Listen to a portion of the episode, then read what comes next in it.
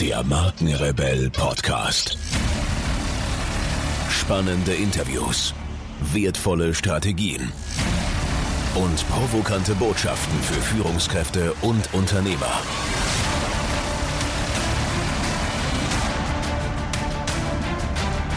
Stell dich den Herausforderungen der Digitalisierung und setze als Marke ein Zeichen. Von und mit Markenrebell Norman Glaser. Bevor es hier weitergeht, noch eine kleine Unterbrechung, denn ich muss euch unbedingt noch auf etwas hinweisen. Am 12. und 19. Juni, jeweils 19 Uhr, findet ein Live-Online-Event statt. Wie der ein oder andere vielleicht von euch weiß, haben wir Next Level als Plattform freigegeben. Und Next Level ist eine Online-Plattform für die Erstellung und Vermarktung digitaler Produkte und Angebote. Und wir haben eine richtig geile Funktion, nämlich das Thema Livestreaming. Wir wollen mit euch ein Live-Koch-Event veranstalten. Und zwar mit niemandem geringeren als Sternekoch Christian Henze. Er ist der Food-Experte, bekannt aus zahlreichen TV-Sendungen und war hier schon im Markenrebell Podcast im Interview. Also lasst euch das nicht entgehen. Wenn ihr zu Hause wie ein Gourmet kochen wollt, dann ist dieses Live-Event mit Christian Henze äh, eine total coole Geschichte. Hier nochmal das Datum, 12. und 19. Juni, also eintragen, 19 Uhr. Ihr könnt an dem Event entweder über euer Smartphone via App oder online einfach teilnehmen. Weitere Informationen dazu natürlich wie gewohnt in den Shownotes zu dieser Podcast-Folge. Und nun geht's weiter hier.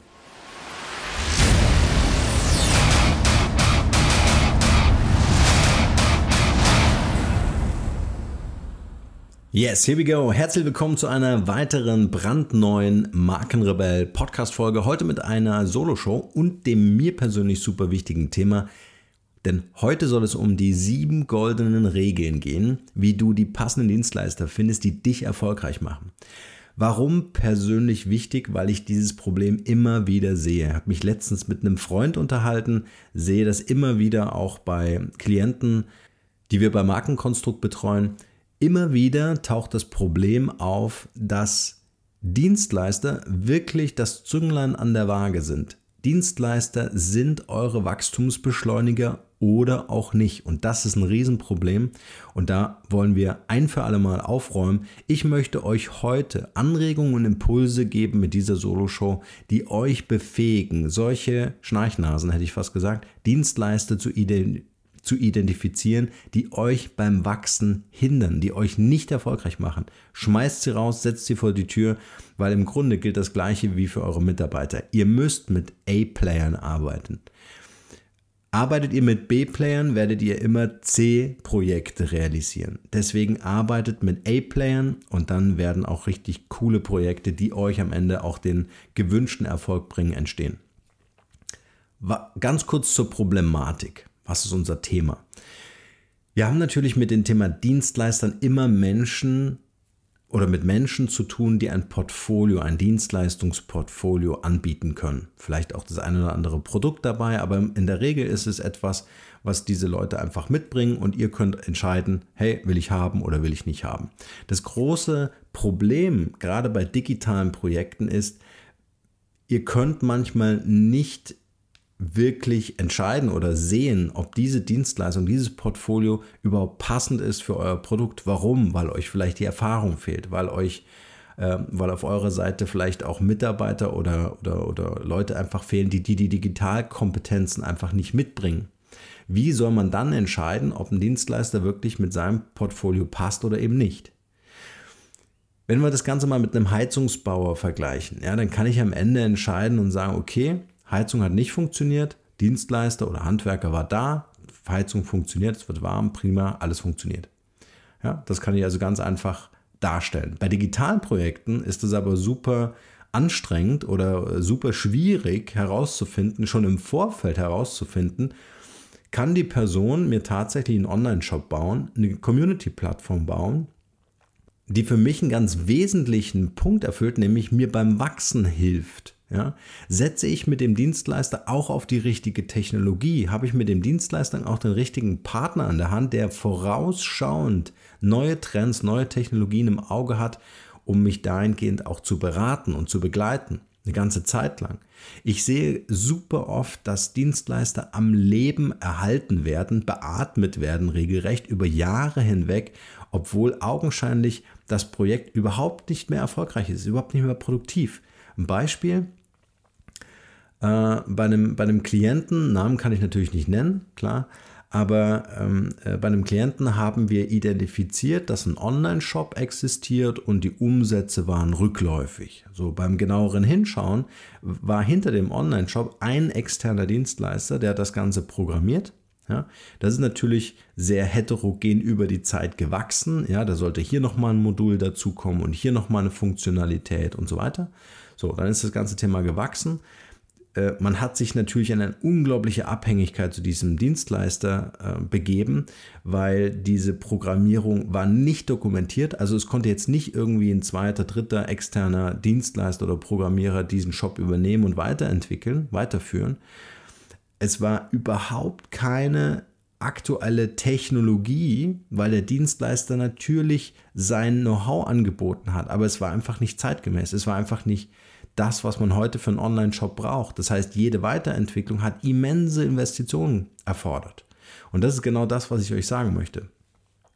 Wie groß ist die Abhängigkeit, die ihr zu einem Dienstleister eingeht und wie kann man diese Abhängigkeit abmildern? Es besteht natürlich eine gewisse Abhängigkeit, aber wie kann man zum Beispiel durch eine Projektdokumentation ähm, diese Abhängigkeit abmildern, sodass ihr jederzeit switchen könnt und auf den nächsten Dienstleister gehen könnt.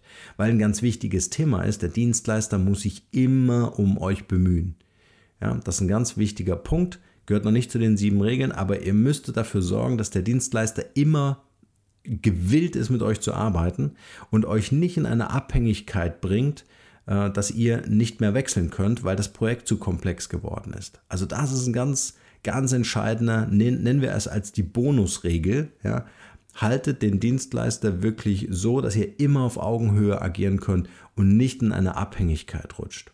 Das große Problem ist auch, wenn ihr sehr bekannt seid, also ein großer Konzern seid, eine große bekannte Marke seid oder dort im Marketing, Vertrieb, Personalabteilung oder wo auch immer arbeitet oder auch einen hohen Bekanntheitsgrad selbst als Persönlichkeit habt, zum Beispiel als Speaker, Coach oder was auch immer, dann zieht ihr natürlich automatisch Leute an, die nur euer Bestes wollen, nämlich euer Geld wollen. Ja?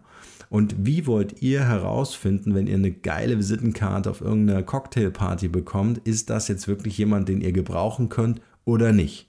Ich möchte euch also heute mit dieser Podcast-Folge, weil es mir so wichtig ist, dazu befähigen, Impulse und Anregungen euch mit auf den Weg zu geben, dass ihr feststellen könnt, ob der Dienstleister immer noch passt, ob der Dienstleister, den ihr jetzt gerade braucht, der richtige ist und ob das Portfolio des Dienstleisters wirklich das ist, was euer Wachstum beschleunigt. Denn wichtig ist, dass die Dienstleister auch ihre Leistung wirklich beherrschen. Und das ist natürlich ein bisschen schwierig für euch, die ihr vielleicht nicht jeden Tag mit Digitalprojekten zu tun habt oder die, wo die Erfahrung einfach fehlt äh, oder ihr die Kompetenzen, die Digitalkompetenzen gerade aufbaut. Ja? Ist das Leistungsportfolio des Dienstleisters auch wirklich das, was er beherrscht in der Tiefe. Also nicht nur gefährliches Halbwissen, sondern wirklich in der Tiefe. Ja. Schützt also eure finanziellen und zeitlichen Investitionen. Dazu soll diese Solo-Show heute beitragen und vergleicht am besten mal eure bestehende Beziehung zu eurem Dienstleister, mit, mit, mit, zu euren Dienstleistern und zu euren Partnern mit einer klassischen Liebesbeziehung. Lass uns diesen Vergleich kurz machen. Wie funktioniert das? Lass uns in Prozessen denken. Am Anfang ist so die Verliebtseinsphase. Es, beide Partner bewerben sich und äh, wir sind die Größten und die Schönsten und wollen natürlich, dass das alles passt, zeigen uns von der besten Seite. Ja? Und dann kommt irgendwann der Punkt, an dem beide so das Commitment haben, hey, okay, wir sind jetzt zusammen, wir gehören jetzt zusammen, wir sind jetzt ein Paar, wir sind jetzt eine Partnerschaft. Und genau dieser Punkt oder dieser Zeitpunkt ist eine interessante Wende auch in der, in der Partnerschaft in einem Unternehmer-Dienstleister-Verhältnis, ja, dass ab diesem Punkt eine, sich eine gewisse Sicherheit oder vermeintliche Sicherheit einstellen möchte, dass zum Beispiel der Dienstleister sagt, hey cool, ich habe den Auftrag, ja, super cool, macht Spaß. Und äh, das Unternehmen sagt, hey cool, ich habe jetzt einen tollen Dienstleister gefunden, der jetzt mein Projekt realisieren kann. So, und jetzt passiert Folgendes. Ich hoffe nicht, aber sehr oft, ja, zumindest sehe ich das immer wieder bei Klienten, die bei uns anrufen, dass dann auf einmal die Performance nachlässt. Dass diese Sicherheit dazu führt, dass immer weniger an proaktivem Miteinander, an, an ständigen Bewerben abnimmt, weil man sich sicher ist, hey, ich habe ja den Auftrag. Ja? Ähm, und man dann sagt, okay, Auftrag als, als, als, als mit, mit grünem Status einfach auf die Seite und dann äh, sind die Dienstleister natürlich auf der äh, Suche nach neuen Aufträgen und so weiter und so fort. Ja? Also dann geht das ja dann weiter. Aber ähm, wir wollen heute besprechen mit diesen sieben goldenen Regeln, wie ihr quasi eure Attraktivität auch für Dienstleister natürlich weiterhin hochhaltet und dafür sorgt, dass die Dienstleister euch nach wie vor umwerben und damit an, dem, an dem Ziel zu wachsen oder erfolgreich zu sein, weiterhin festhalten und dass diese Performance nicht so rapide abfällt. Lasst uns heute über die Regeln sprechen. Und zwar starten wir mit Regel Nummer 1. Suche dir einen unabhängigen Berater, der den passenden Dienstleister bzw. Spezialisten findet. So, jetzt mache ich gleich ein bisschen Eigenwerbung, weil das ist nämlich genau unser Business beim Markenkonstrukt. Äh, ihr könnt natürlich, wenn ihr müsst, auch jeden anderen nehmen. Aber um euch das zu, äh, zu verbildlichen, Sucht euch wirklich einen Mentor, das kann eine Einzelperson sein, kann ein Unternehmen sein, als unabhängigen Berater, der die Dienstleistung, die ihr braucht, nicht selbst anbietet. Ja? Das heißt, wenn wir zum Beispiel eine Anfrage bekommen zum Thema Programmierung, ja, dann sitzen die Programmierer ja nicht bei uns, weil wir ja ein Beratungsunternehmen sind, sondern wir evaluieren und sagen, welche Programmierer sind erforderlich, um zum Beispiel eine Community-Plattform oder Digitalprojekt zu realisieren. Und dann machen wir uns mit dem Briefing, was natürlich erarbeitet wird mit unseren Klienten, was auch einen gewissen Zeitraum braucht. Ja, dann setzen wir uns damit auseinander und dann finden wir den richtigen Dienstleister und überprüfen dann diese ähm, Spezialisierung beziehungsweise ob der Dienstleister seine Leistung tatsächlich beherrscht. Also da geht es nicht um ähm, nicht um, um dieses gefährliche Halbwissen, oberflächlicher, ja, ich kann das schon umsetzen, sondern wirklich sind die Technologien, die wir in der Zukunft brauchen, Teil des Portfolios des Partners, des Dienstleisters. Ja? So, das heißt, nochmal zurück. Regel Nummer eins: unabhängiger Berater, der euch punktuell beraten kann, ja, zum Beispiel in der Projektakquise, ja, im Aufbau, im Briefing-Prozess oder aber dann auch später im Doing, in der Umsetzung des Projektes, also auch die Überwachung, das Monitoring in den Projekten, super wichtig. Die Erfolgsmessung in den Projekten, super wichtig. Aber auch das proaktive Sparring mit euch, ja, zu sagen, sind wir noch auf dem richtigen Weg? Hat sich gerade im Markt irgendetwas verändert? Ja? Ist gerade irgendeine Technologie rausgekommen, auf die wir reagieren müssen? Ja? Gibt es eine besondere Anforderung zum Beispiel der, der Kundschaft, der Zielgruppe, der Community, die wir mit berücksichtigen müssen und so weiter? Also das ist in meinen Augen ein sehr lebendiger Prozess. Ja? Also da, Regel Nummer eins, sucht euch einen unabhängigen Partner, der mit euch auf Augenhöhe den richtigen Partner findet und auch betreut langfristig. Zweite Regel, Hände weg von Full-Service-Agenturen. Ich habe es, glaube ich, schon in jeder fünften Folge gesagt. Sucht euch wirklich echte Spezialisten. Ich kann es nur empfehlen. Mit einer Full-Service-Agentur kauft ihr euch einen Dienstleistungspark ein, muss man wirklich sagen, den ihr für euer Projekt gerade am Anfang überhaupt nicht braucht. Also ein großer Vorteil ist, mit externen Spezialisten zu arbeiten, die ihr punktuell einsetzt. Ja, bei einer Full-Service-Agentur habt ihr einen Stundensatz, da ist natürlich alles inkludiert, weil die müssen ja alle Menschen, die sie da beschäftigen in ihrer Agentur, auch ernähren. So, und in diesem Stundenhonorar oder wie auch immer die Kalkulation aussieht, ist das natürlich kalkulatorisch abgebildet. Ja? Das heißt, ihr bezahlt natürlich eine Crew in der Mischkalkulation, die ihr gerade am Anfang für euer Projekt nicht braucht. Das heißt, skaliert mit euren Dienstleistern immer im jeweiligen Spezialisierungsbereich und holt euch die Leute dann, wenn sie erforderlich sind. Das ist ein ganz ähm, äh, wichtiger Punkt aus meiner Sicht, um einfach auch euch eine Agilität und Flexibilität zu geben. Da hilft es auch, mit einem Pool von Dienstleistern zu arbeiten, äh, um gegebenenfalls auch einen Dienstleister austauschen zu können. Ja, das könnt ihr in der Full-Service-Agentur nicht. Wenn der Programmierer in der Full-Service-Agentur nicht performt, könnt ihr euch ja nicht von der ganzen Agentur trennen, weil dann habt ihr niemanden mehr, mit dem ihr arbeiten könnt. Also das wirklich zu überlegen. Manchmal macht es aus meiner Sicht natürlich schon Sinn, mit einer Full-Service-Agentur zu arbeiten. Da kommt es wirklich aufs Projekt an. Aber oftmals, zumindest in den Projekten, die ich sehe, ist es nicht zwingend erforderlich. Noch dazu kommt, dass Full Service für mich immer so ein, aber da äh, lasse ich mich auch gern von dem Gegenteil überzeugen, immer für mich so gefährliches Halbwissen bedeutet, also keine echte Spezialisierung und ich bin echt ein Fan davon, um ähm, ein Projekt performant und, und, und erfolgreich abzubilden, wirklich mit Experten zu arbeiten, also die das wirklich auch profund belegen können. Also erforderliche Leistung zur entsprechenden Zeit oder zum entsprechenden Zeitpunkt. Regel Nummer drei: Verbinde eine Auftragsvergabe immer mit dem Erfolg in deinem Business. Nochmal auf der Zunge zergehen lassen. Verbinde eine Auftragsvergabe immer mit dem Erfolg in deinem Business. Was bedeutet das? Die Zeiten, Leute, sind wirklich vorbei, indem man gesagt hat, jo, ich habe jetzt hier 100.000 Euro, eine Million, whatever und äh, du kriegst das Geld, setz mir das Ganze um, bam, fertig. Sondern versucht immer eine Leistungskomponente mit einzubauen und zu sagen, hey, wenn dieses Projekt zum gewünschten Erfolg führt, mir hilft also zu wachsen, dann sollst du auch an diesem Erfolg partizipieren.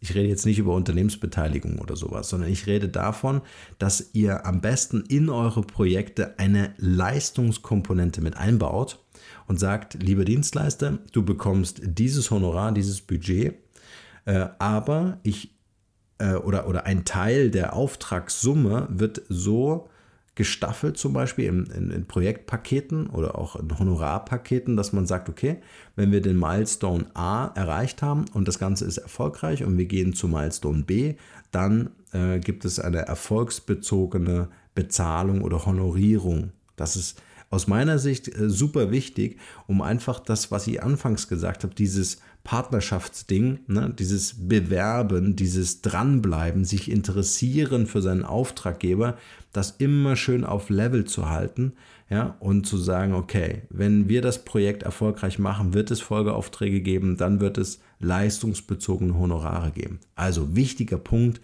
Auftragsvergabe immer mit dem Erfolg im Business verbinden, immer eine Leistungskomponente mit einbauen.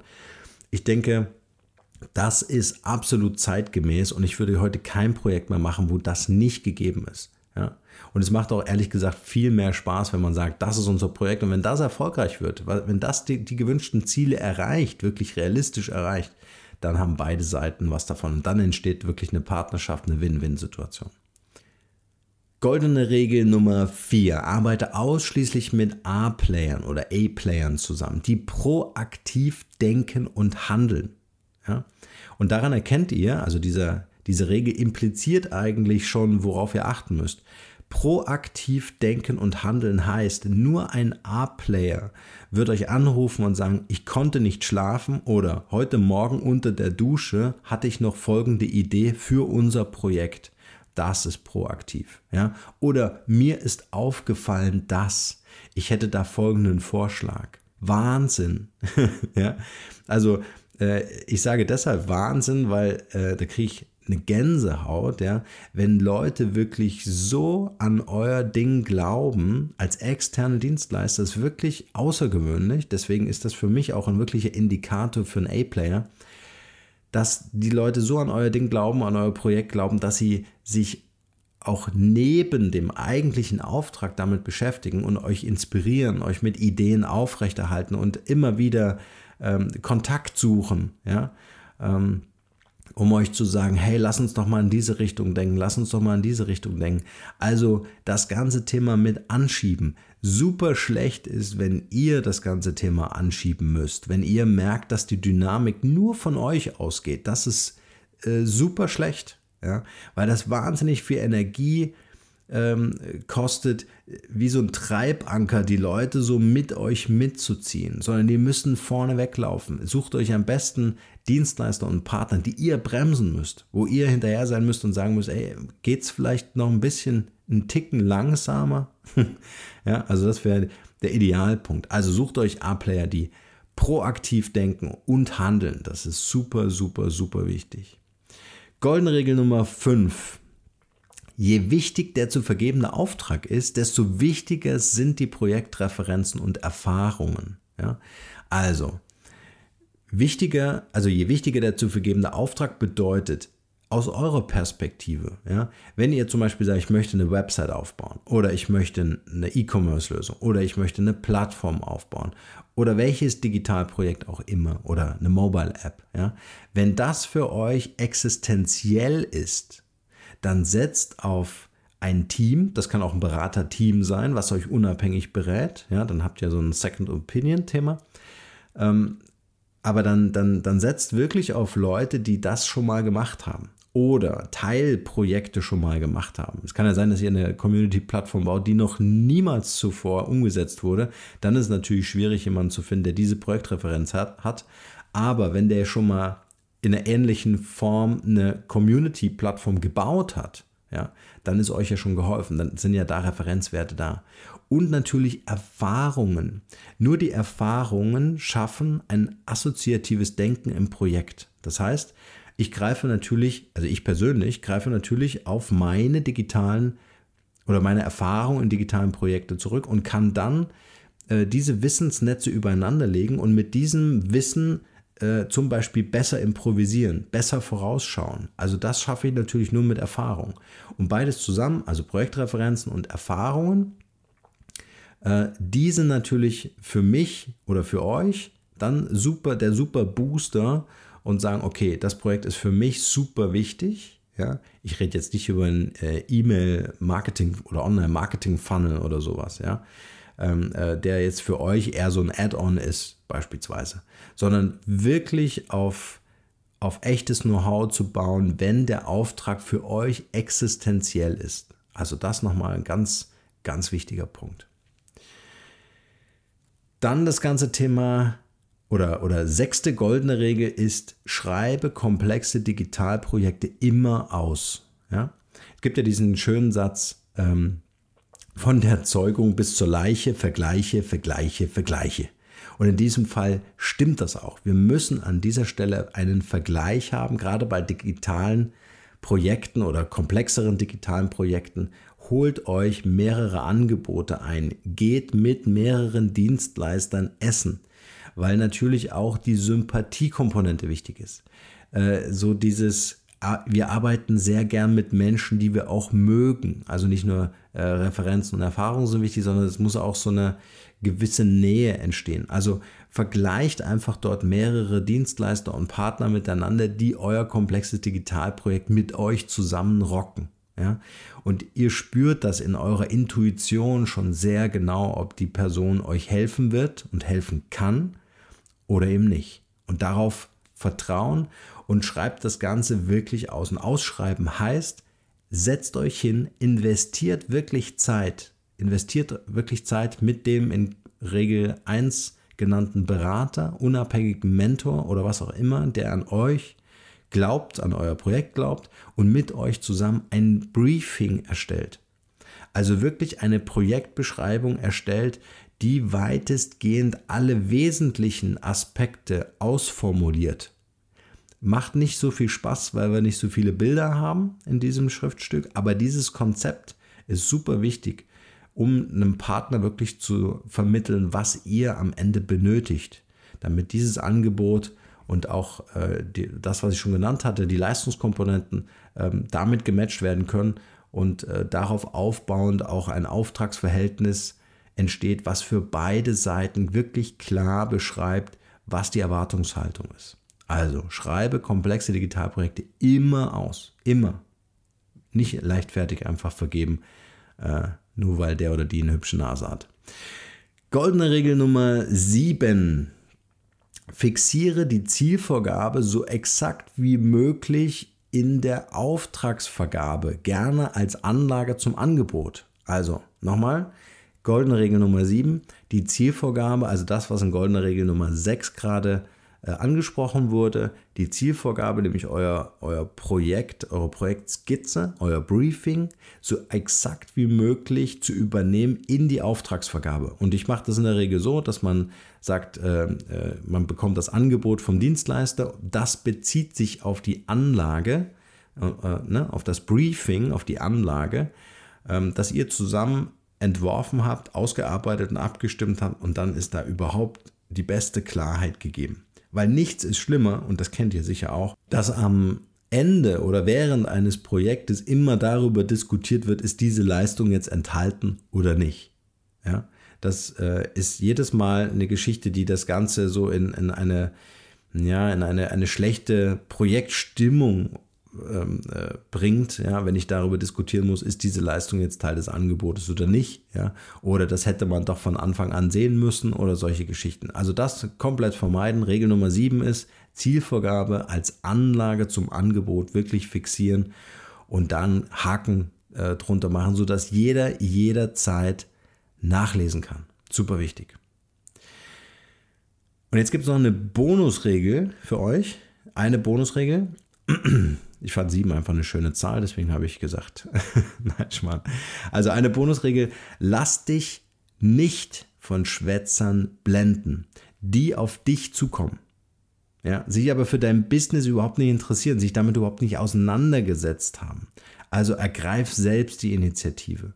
Ja, wenn jemand auf dich zukommt und sagt, sehr geehrte Damen und Herren, also wenn ich schon solche E-Mails bekomme, die mit mir überhaupt nichts zu tun haben, dann werden die sofort gelöscht. Ja, sondern wenn sich jemand mit euch auseinandergesetzt hat, wenn jemand mit einer Idee um die Ecke kommt oder euch ein Projekt anbietet, weil er sich mit eurem Unternehmen, eurem Geschäft auseinandergesetzt hat, dann ist das natürlich eine ganz andere Geschichte. Aber wie viele Leute gibt es, die gerade über die sozialen Netzwerke, LinkedIn, Xing und so weiter, versuchen mit euch Kontakt aufzunehmen, mit euch Projekte zu machen, ja, ähm, aber, aber, aber eigentlich gar nichts mitbringen. Ja? Also kein Interesse mitbringen, keine Ideen mitbringen, keine Lösungsansätze mitbringen. Oder einfach sagen, hey, ich würde gerne mit dir einen Kaffee trinken. Ich habe mich jetzt eine Woche mit deinem Geschäft auseinandergesetzt. Ich hätte eine oder andere Idee, die ich gerne mit dir besprechen möchte. Also, Bonusregel Nummer 8 in diesem Fall. Lasst euch nicht von Schwätzern blenden, die eure Zeit rauben und euch einfach nicht weiterbringen und die keine Wachstumsbeschleuniger für euer Business sind. In diesem Sinne hoffe ich, dass die ein oder andere Anregung dabei war, dass diese Regeln euch so wirklich links und rechts die Leitplanken geben, damit ihr auf eurer Autobahn, auf eurem Weg, eure Digitalprojekte, euer digitales Business aufzubauen, wirklich helfen können und dass ihr nicht auf Dienstleister reinfallt, die nur euer Bestes wollen, nämlich euer Geld, sondern ihr mit geilen Partner zusammenarbeitet, auf die ihr wirklich Bock habt, wo ihr euch wirklich freut, wenn ihr morgen mit denen telefoniert. Also hört ein bisschen mehr auf euer Bauchgefühl, auf eure Intuition. An dieser Stelle bin ich raus, nur das Beste für euch und bleibt rebellisch. Ciao.